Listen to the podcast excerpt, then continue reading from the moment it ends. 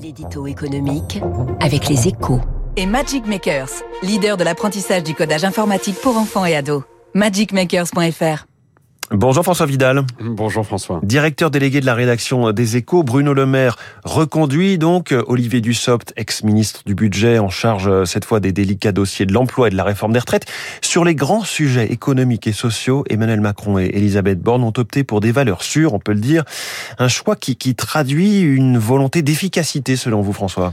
À Bercy comme à Grenelle, l'heure n'est ni à l'improvisation ni au rodage. Hein. Face à l'urgence de la situation sur le pouvoir d'achat et à la nécessité de ne pas commettre de faux pas sur le dossier explosif des retraites, le nouvel exécutif a fait le choix de la sécurité et d'une forme de continuité aussi. Hein. Dès aujourd'hui d'ailleurs, Bruno Le Maire va recevoir à Bercy les organisations patronales pour parler lutte contre l'inflation.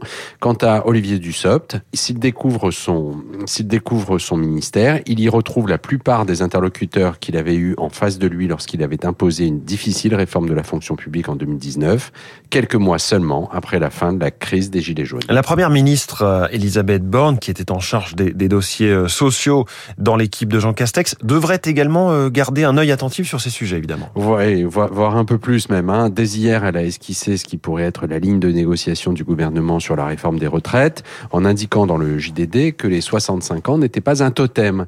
De la même manière, elle a écarté l'idée d'un gel des loyers, un temps envisagé à Bercy dans le cadre de la défense du pouvoir d'achat. Ces interventions sont le signe qu'une hiérarchie claire est établie au sein du gouvernement et c'est une bonne nouvelle. Hein.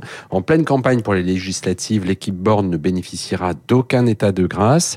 La violence des polémiques du week-end sur les nominations de Papendiaï et Damien Abad, euh, de nature et d'importance très différentes, en témoigne. Il est donc essentiel que sur les principaux dossiers, le nouveau gouvernement fasse preuve d'efficacité afin très vite de commencer à mettre à exécution les promesses du candidat Macron. Euh, l'édito économique de François Vidal. Merci François. Les urgences et les défis du gouvernement Borne, c'est la une de votre journal Les Échos ce matin. Bonne semaine François et à demain. Il est 7h13. Grand événement annuel dans les entreprises. Côté les assemblées générales d'actionnaires, François Monnier nous emmène en coulisses. Le patron d'Investir dans un instant.